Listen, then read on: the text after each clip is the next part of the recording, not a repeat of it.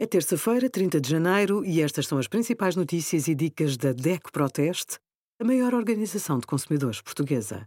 Hoje, em DECO.proteste.pt, sugerimos 10 dicas para investir o dinheiro com sucesso, como funciona o subsídio de alimentação e outros complementos ao salário, e compare tarifas de eletricidade e de gás no nosso simulador. Em caso de morte de titular, os herdeiros têm direito a reembolso dos certificados de aforro. O processo começa numa loja CTT. Deve preencher o formulário, modelo 706, a assinar por todos os herdeiros ou por quem os represente. Tem também de entregar a escritura notarial de habilitação de herdeiros da pessoa que faleceu e o comprovativo de participação de transmissões gratuitas.